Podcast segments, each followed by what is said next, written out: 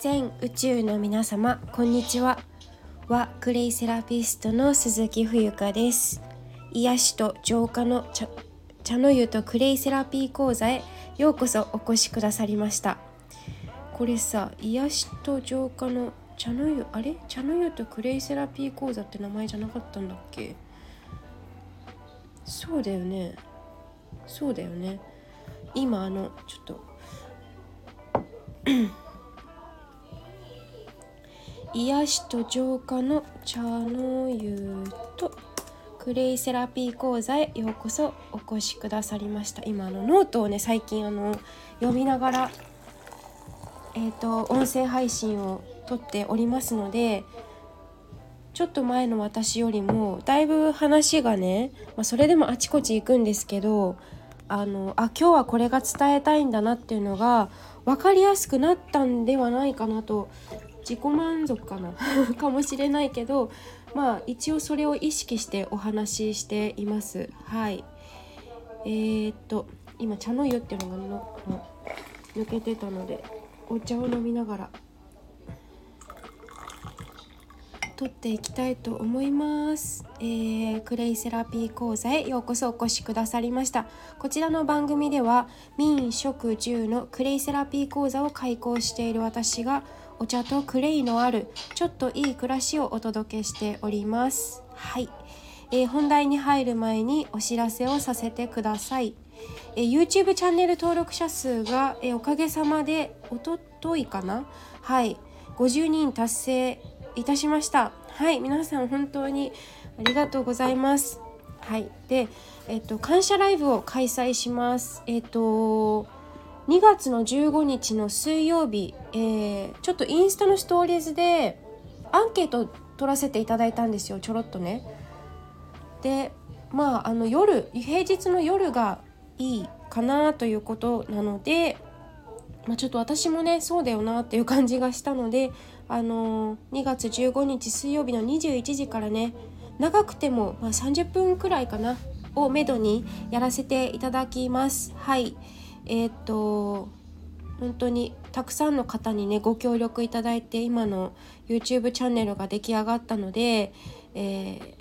お越しいただければ幸いです。まあ時間がね合わない、まあ、夜なのでね皆さんいろんなあのライフスタイルであの生活なさっていると思うので、はい。まあ、もしご都合が合えばいらしてください。現在56名になっています。本当にありがとうございます。えそして2月の25日土曜日神奈川県藤沢市でお塩のお話し会を行います。こちらもねあのミネラルの大切さ、まあ、これから今日もお話しするんですけど少し。まあ、そのお話だったりとか、まあ、なぜ減塩というふうに言われているのかっていう多分歴史的な背景なんかも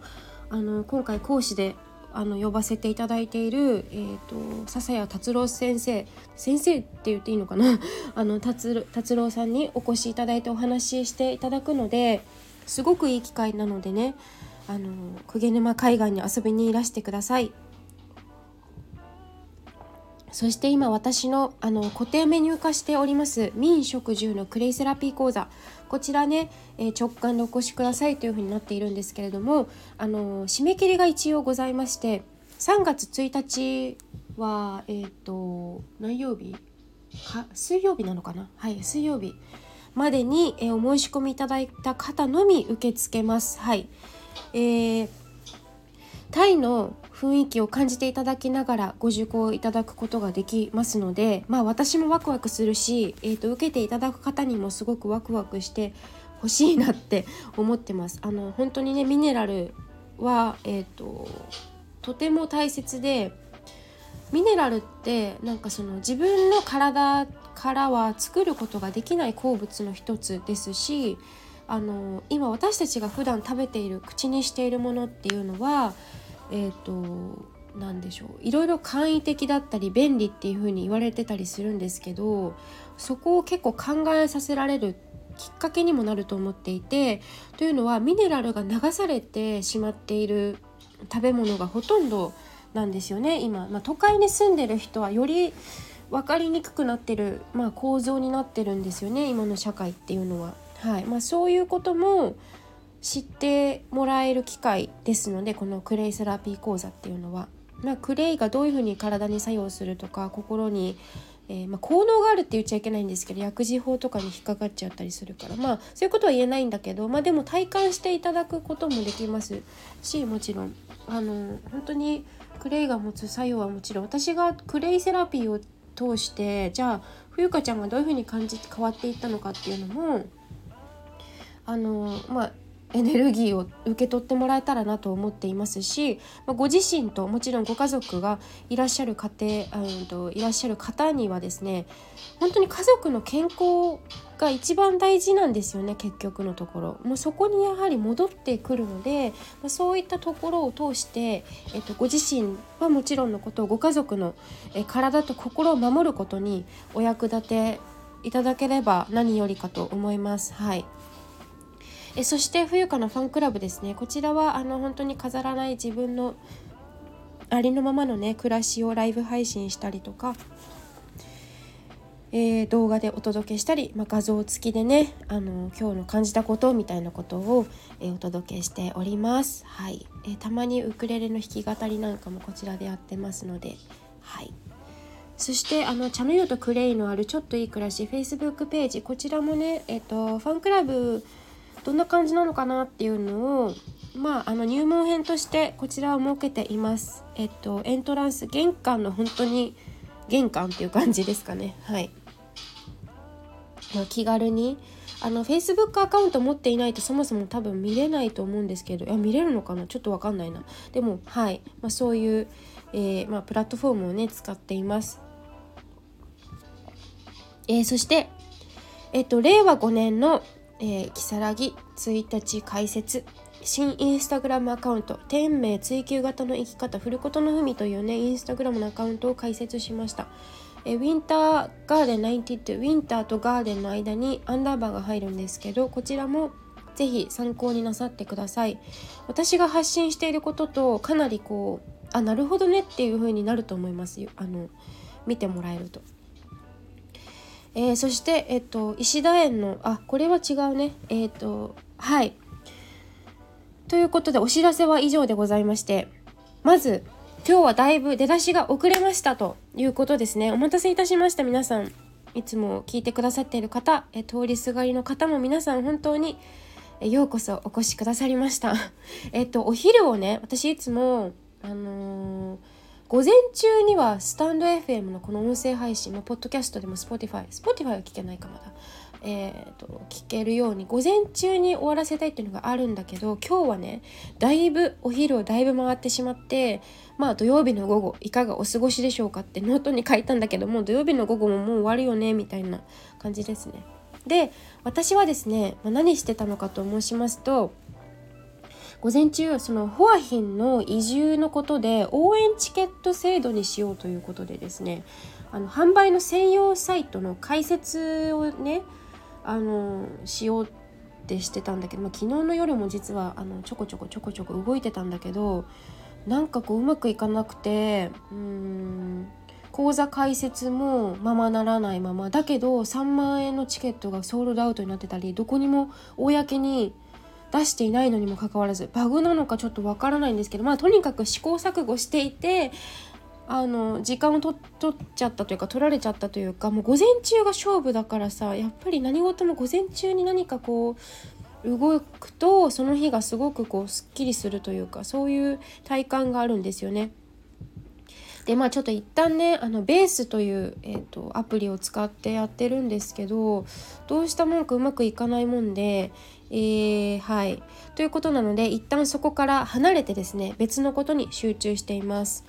で、えっと、最近、あのまあ、余談なんですけれども、石田園、私のね、実家のお茶屋さん、石田園って言うんですが、石田園はカード決済対応したんですよ。いよいよ、いよいよ、ついに。はい。まあ、ずっと拒んでたらしいんですよね。あの、うーん、なんていうのかな。カード決済に関しては。はい。まあ、カード決済にこの度、えー、開設しましたというか対応することになったんですね。でそうなんだけど祖母私のあのおばあちゃんねまあ現、えーと、社長なんですけれども今年89になるんだよね。もう90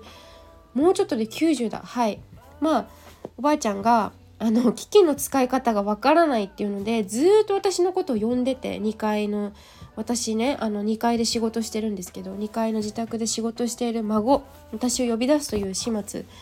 でございますよ。はい、まあやっとねそれが終わってラップトップに向かって作業ができるというまとまった時間を、えー、やっと今取ることができましてこの時間になっちゃったという、えー、前置きがありまして、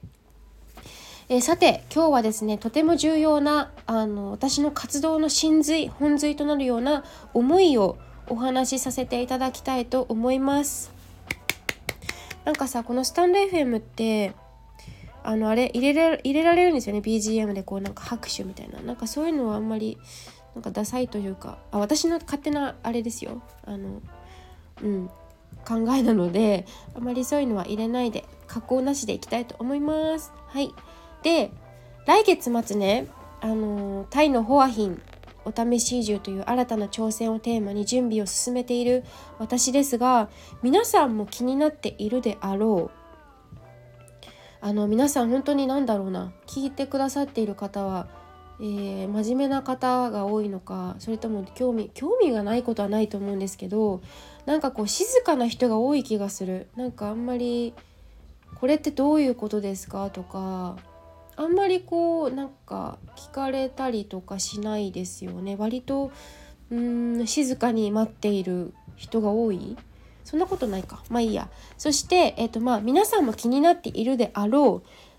う。なぜそもそも海外なの？さらに東南アジア？円安？え言語大丈夫？物価上昇？政治経済？世界情勢？流行り病？健康？安心安全？まあいろいろな課題がねきりなくあるじゃないですか。ね私もそれは重々承知しております。さらにまあそこで、まあ、どうして日本じゃないのという声が、まあ、聞こえてきますという感じでございますね。はい、で私の心が別にこれうーん自分で「あ」とかいう感じじゃないんですよ実は。私の心がスーッとこうスムーズに動いたっていうのがありましてそれがね2ヶ月前の私があの所属所属というかまあふふわっといるというか粘土の寺子屋コミュニティっていうその私クレイセラピストなんですけどクレイセラピストさんがそれぞれの、えー、活動を応援するコミュニティ、まあ、有料のビジネスコミュニティがあるんですけどそこでの打ち合わせでオンライン打ち合わせなんですけど打ち合わせ中に「冬香ちゃんタイ大好きじゃんタイに住んでみたらどうなの?」というクレイセラピストの、えー、恩師であるまあこの恩師田口真理子さんも私このスタンレー FM でお知り合いになったんですけどまあそれもある方を通じてだったんだけど、まあ、何気ないその一言がなんか私の中ですごくこうビビビビビビってきたんですよ。で背中をグッと押してくれたんですね。で2021年の思い返せば9月に脱サラして国内をバックパッカーしたんですよ。冬香神社っていうんですけどその活動名が。まあ、その冬香神社という命名も私のあの星読みヒーラーのねあの市中水明あのやっている女の子がいまして彼女から、えー、教えていただいたわけじゃないな。彼女も降ってきたって言ってましたね。冬川神社だって言われてはあって感じだったんですけどまあそんな感じでまあ、全国各地別に降り立ったわけじゃないんですよ。うん、資金にもあの限界がありましたし体力も結局風邪ひいて帰ってきたんだよねその時。そうまあその時に確かにいろいろな人に出会ったし別れもあったしとてもとても学びがありました。まあそれは私の人生にとってハイライトの一つと言える大きなイベントでした。で、えっと、ちなみに田口真理子さんのホームページはノートに貼らせていただきました。興味のある方は、えっと、クレイセラピストを育成しているお仕事をなさっているので、えー、ぜひ仕事にしたいよっていう方はねあのぜひホームページもご覧ください。でお話を一旦戻します。で結論から申しますとタイにもう一度住む住むということに自分自身が心惹かれたからなんですよ本当に純粋に。でそして今はどこでもお仕事のできる時代じゃないですか。で健康をテーマにね大好きなクレイセラピーと日本茶のこととことを、まあ、第2なのか第3なのかわからないんですけど私オーストラリアも留学経験があるので、まあ、故郷であると私は言えると思っていて、まあ、タイですよね。タイでその今やっていることが展開できたら、まあ、これ以上の幸せはないんじゃないかなって、まあ、これもね空想だし妄想だしわからないやってみないと今さ言ったらえー、タイあーってなるかもしんないしわかんないけどとりあえず今私はそういうふうに思うんですよね。で私は長年、えー、自分で勝手に背負ってきたものがあったんですよ。それが何かというとまあまるで重たい鎖にねつながれたような感覚で結構そういう人って、まあ、ほとんどの人がそうで全員そうだと思うんですけどまあそれも自らつないでいるんですけどねっていう。まあそれを逆説的に言うとじゃあ自分で鎖をつないだのであればそれって自分から外せるよねっていうことなんですよ。ね？でそれは何かと申しますとじゃあその鎖は何だったのって聞かれると答えるとするとお茶屋の看板娘っていうラベルなんですよね。で当初私は石田への孫だから派手に動き回ったりして自分が生まれ育ったところを離れて看板にの泥をね。看板に泥を塗るようなことはしてはいけない。いい子でいなきゃ。黙っていなくちゃ。言われたように動かなくちゃ。やらなきゃああだこうだっていうことの思い込みがめちゃくちゃあってあの本来の自分を生きてなかったんですよね。それでまあ本当に女優女優ならずならぬまあ演じきって生きてきたわけですよ。なんかうん。そう。でもう今さ2023年令和も5年ですよ。早いですね。5年ですよ。5年。で今までの生き方にまあ強制終了がかかったんだろうなっていう感覚なんですね。で思い返すと私海外にいる時の10代20代前半の方がもうさはっきり著しく顔の表情は穏やかで笑ってる写真多いね。うん、で楽しくて明るくてもうすごく無邪気だったんですよね。でその頃の写真を見返してみるとまあ年齢もあると思う。年齢もある今から10年前とかなんで10年以上前もあるしね。年齢を重ねているということももちろん関係しているとは思うんですけどまあ雰囲気から雰囲気から伝わってくるなんかやっぱ人生ってこういうことだよねって思ったんですよ。どういうことかというとまあ、心から楽しんでいるその瞬間をっていうところなんですよ。それがその写真からひしひしと、えー、十何年前の自分からの写真から伝わってきました。で私の人生じゃあどんなだったのかっていうと12歳で親元を離れてそう12歳で私親元離れてるんですよ一回。そうそう小学校卒業して中学から寮生活だったので、ま、10年10年間寮生活したんですよね大学生まで。寮生活を経て22歳でなんか実家に帰ってきたんですよね。だけど10年間自分のね住んで何て言う実家を離れて戻ってくるっていう感覚まあ一人暮らしをすごく反対されちゃったんですよね親とかに。でまあしょうがないやっていう感じで諦めて実家暮らしを始めるんですけど全然実家っていう感じがないというか他の人の家に住んでるような感覚なんですよね。家も商売やってるしなんか自分のスペースがそもそもなかったし、うん、でまあそんな状況でなんかこう生きにくいみたいななんか leave me alone みたいなことがすごく思っていてなんかこうね年頃思春期みたいなものもあったしなんかこう嫌だなっていうのはずっとあったんですよね。だけどそんな中でもあ会社員生活を6年半やり遂げたんですよね。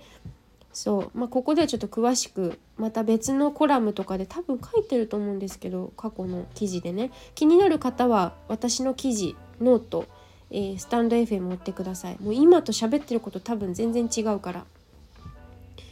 で22歳から27歳くらいまでは本当に暗黒時代を送ってたんですよ。今思い返すとまあ本当にいろんなことあってね。両親は離婚するし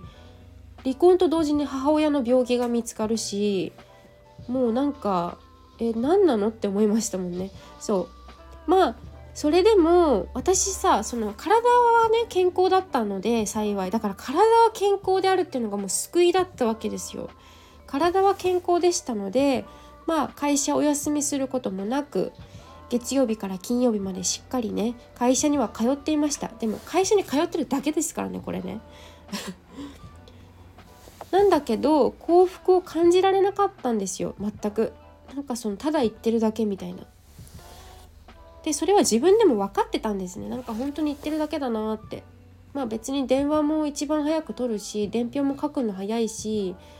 あのいろいろお世話になったし楽しい？わからん。でもあのまあ幸福を感じられなかったんですよ。同じ毎日同じ人。同じ時間。同じ道。ましてや定期。もう定期って呪いだと思う。私から言わせれば。定期はもう呪いに貸しました。本当に。そう。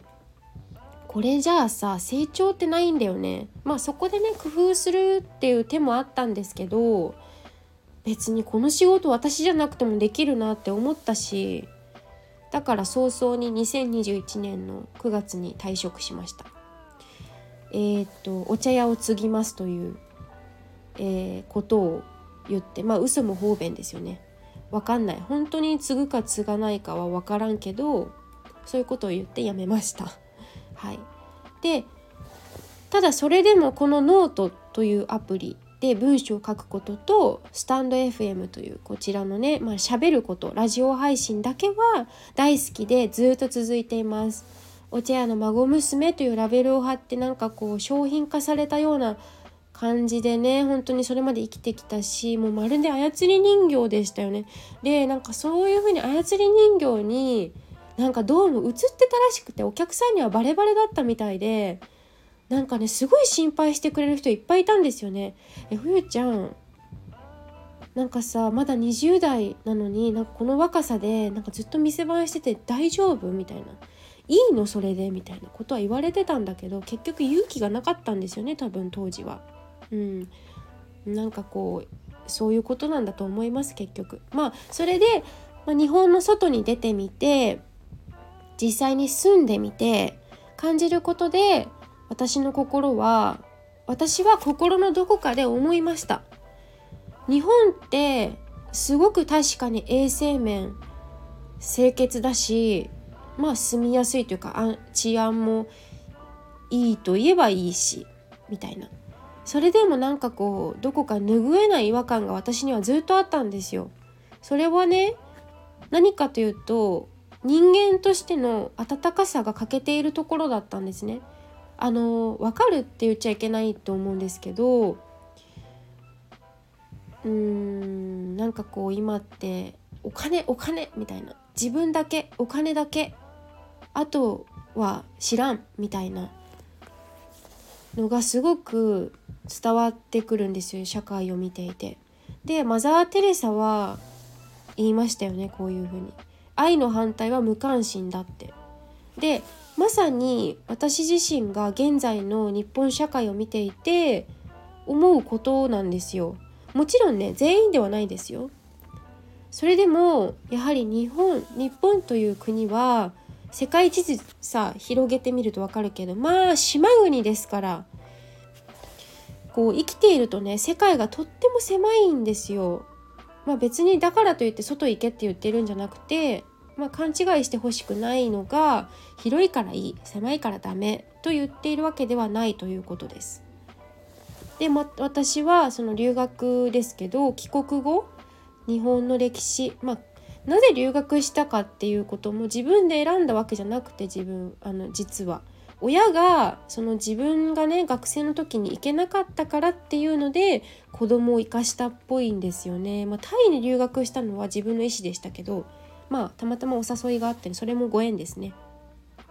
えー、と話を戻しましてえ日本の歴史や文化を本で読んだりえ著名人の講演会にもう散々行ったしねほんと着物着て。積極的に行動していく中で日本のとってもいいところとかタイのすごくうわこれいいなって思うところをお互いが学び合うということ。で社会全体がまあ、踊り出すくらい明るい世の中を望めるのではないかなともう心底感じるんですよ。もうこれ行けばわかるよ。だけどみんな行かないでしょ。行けないんだよ。行く勇気がないしあの行く前にいろいろ考えるじゃん思考で。もう脳使うのやめなって私は本当は言いたいんですけどまあもう言ってるけどね。まあ大概の人はもう行かないですよ海外なんて。うん。まあいいです。行ける人が行けばいいの。でまあ、日本社会は、まあ、どうもこれ思いやりが欠けているなって。まあさ分かるよね。だ分かるよねって言っちゃいけない。えっ、ー、とお金経済面のさ負担とか、うん、時間がない。まあ時間って作るものなんだけどなんかこう心に余裕がない人が多いですよね。マスクうんぬん。例えばコンビニの店員さんに横柄な態度をする人がほとんどじゃないですか。スーパーの店員さんにちゃんと「ありがとうございます」と言っていますでしょうか。無言で通りすがる人がほとんどほとんどほとんどじゃないですか？でねこれ悲しいかな？子供たちがそれを一番見ているんですよ。もう恥ずかしいったらありゃしない。って感じ私から言わせれば。タイではまだまだまあアジア圏なんでねちょっと文化っていうか国民性がちょっと似てるかなとは思うんですけどタイではまだまだ小さな商店とか屋台とかがたくさんあるので人との交流が結構つかず離れずでちょうどいい感じがねするんですよね。私それ6ヶ月住んでて思ったんですよ。うん、で近所の子供たちは町全体で育ててるんですね。だから子育ち親育ちみたいな感じ。子供が逆に親を育ててるしっていうのがちゃんと成立してるんですよ。で日本はこれからもこれからもこれからもですね人口が減少していくじゃないですか。でそれはなんかその少子化だ少子化だって言ってるけどさえー、でも私それって致し方ないと思っていてなんかこう今いる人たちがさを生かした方が良くないと思うんですよね。うん、それよりか、まあ、一人健康な子供が生まれてきてくれたことにもうありがとうじゃないですか。なんか数数増やせってなんかすごく失礼な気がする私は今。まあそれで、まあ、その子供たちとか親御さんに感謝してその生まれてきた命とえっ、とねあの何て言うかまぐわまぐわいというか、まあ、本当にあのねえっ、と産んでくれたお母さんに感謝だしお父さんにも感謝だしこの樽を知るっていうこと私自身もまだまだ学び続けている最中なんですけどこの樽を知ることと人に優しく接することっていう困った人がいたら、まあ、手を差し伸ばすこと差し伸べることか。差し伸べることを身をもって感じることのできるこの感性の豊かさっていうのと個人のレベルを上げるっていうことが一番今人生で重要なことなんじゃないかなって思うんですよね。で自分では何ができるんだろうなって思った時に、まあ、今の感じに行き着いたというかやりたいことがねあるからね。うん、で私は今自分自身結婚したいかって聞かれるとちょっと興味がなく興味がないというか結婚かまあえー、今はちょっと考えてないですね。で子供じゃあ産むそれもなんか流れに任せるというかそういう感じなんですよ。で、まあ、分かりやすく言うと結婚とか子供とかよりもお父さんお母さんたちのサポート側にサポート側に回りたいというふうに思います。一人やだからそのお父さん今ってさ核核家族じゃないですか。昔と違って。第二え3世代4世代とかで住むあれじゃないじゃないですか。住む時代じゃなくてもうさ戦後そういう教育になっちゃったんだよね。核家族っていう。その文化をストップさせるというか伝統継承をやめようやめさせるっていういろいろ GHQ の問題とかあるんですけどその一人やそのお母さんだけがとかお父さんだけがとかお父さんお母さんだけが子育てするっていうのは私は本当にそれいかれてると思うんですよね。その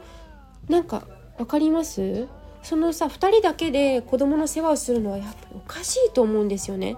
私たちって一人一人は根源でみんなつながっててね同じなんですよ。大した差ってこれっぽっちもないんですよね。これっぽっちもないの。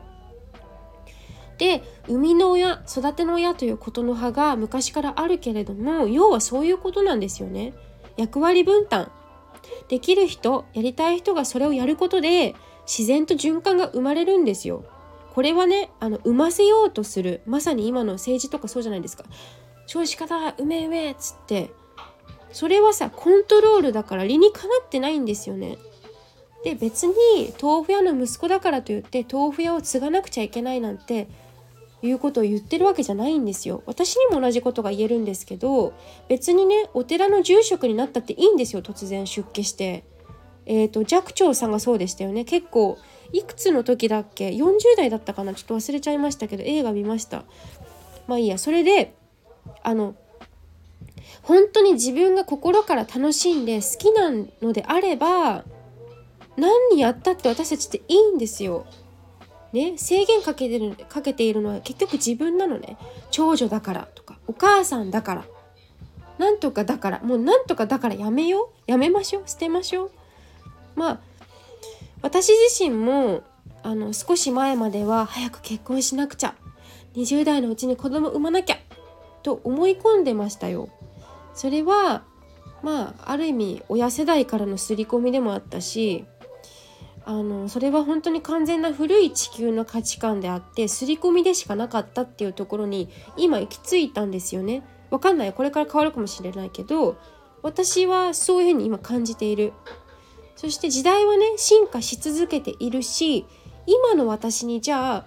求められていること私にできることですよねっていうのは大丈夫だよ肩の力を抜いて自分の声を聞いてね聞きましょうねっていうメッセージを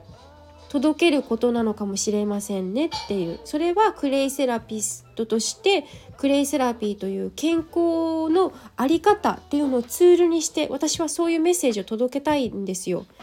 であの街全体で子どもも大人も暗く楽しい苦しい全てを共にすることが今一番日本社会において必要なのではないかなって思います。えー、っと私はね本当に今スクールでアルバイトしてるけどなんかそのアルバイトさせてもらって余計にそういうふうに思うようになったかも。お父さんとお母さんめっちゃ頑張ってる。子供もめっちゃ頑張ってるんですよ。最初に戻りますけどやはり日本にだけ住んでいるようでは絶対に自分の肌では感じることはできない世界があるんですね。旅行もダメです。私の考えでは最低でも3ヶ月くらいは住んでみないことにはその国のことを理解しようとしたうちには入らないですね。世界は広い。まだ見ぬ自分に出会い人生を楽しもうということです。私がお伝えしたいことは子供に関してはねあの早いうちからいろいろな大人と接して免疫をつけさせるつけること。大人もしかりです。もう恥ずかしい大人ばかりじゃないですか。やはりね親に知識がないっていうのは本当に残念なことであってかといって親を責める必要ないです。はい、自分ですよ全ては全ては自分から。かといって完璧な親を持ってしまうとこれも実はねトラウマになりやすいんですよ。自分の親なぜかというと今説明しますけど自分の親はできるのにあ僕にはできないんだっていうふうに思わせてしまう可能性があるからです。実際はそうじゃないですよね。ダメなところをたくさん見てもらってポンコツなくらいがちょうどいいんですよ。あお父さんまだまだダメだなここ。お母さんのこういうところちょっと抜けてるなっていうのがいいわけじゃないですか。ね。そんなビシバシやったってあんた半人前だぜっていう感じの人ばかりじゃないですか。で私はそのお店番を通していろいろな親子に出会わせてもらったんですけれども今もそうですけど世界観がすごく広い人と本当に規模が小さくて昨日の晩ご飯はおうどんにすればよかったのにとか鮭がうまく焼けなかったとかとっても小さなことで未だに悩み続けている人と面白いくらいに分かれるんですよ。ネガティブもポジティブも結局同じで必ずどこかに学びがありますからネガティブだからって言って責める必要ないしでまあ総括みたいな感じになるんですけど課題なんてもうさ今言ったように山積みですよ山積みなんだけどまずは動いてみないと何も始まらないので今日はあの活動の目的について私意思表示いたしました。で私は実は学校を作るっていうことは全く考えていなくてまあその道のプロが集まるような昔ながらの寺子屋のようなものはあってもいいかなとは思ってるんですけどなんか大きな団体作るとかそういうのはあんまりなんか今はいいかな今はいいっていうかうんなんかその私自身がその小規模で小規模で一人一人と深く深く、うん、お付き合い交流させてもらいたいっていう気持ちが今は強いからそういうふうに思ってるんですけどまあそして町全体でタイみたいに大人も子供も生涯健康に暮らせるようなみんなで子育てするようなそういう社会づくりを目指します。なんか社会活動家みたいなこと言ってるけど。寝たきりで何十年も生きていられたらはっきり言って大迷惑でしかないじゃないですか。お荷物のほかないんですよぶっちゃけ言うと。でいつまでも病気して寝てばかり植物人間みたいな自分で生きる気力がなくて人にやってもらうことが多くなり感謝の気持ちが芽生えなくなって当たり前にそれがなったらねもうねはいお羅仏っていうか潮時かもしれないなと思います。人間は自然の一部であって生まれたら土に帰ること藤井風くんの歌詞にもありました生まれることと死ぬことは同時だよっていうことね。うん本当にそうだと思う、まあ、今日はコラムは以上でございます。最後にえーとチケット販売予定のお知らせです。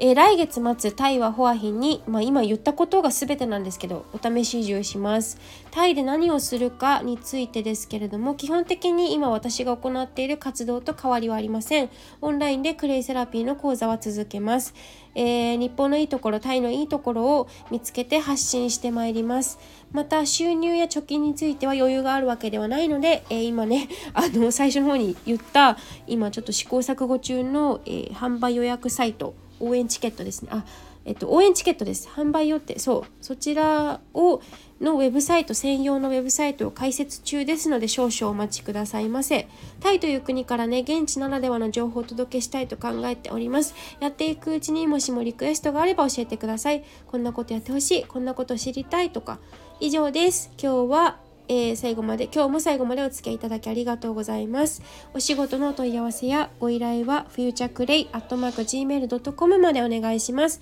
えー、ノートのぜひサポート機能もご利用ください。では See you!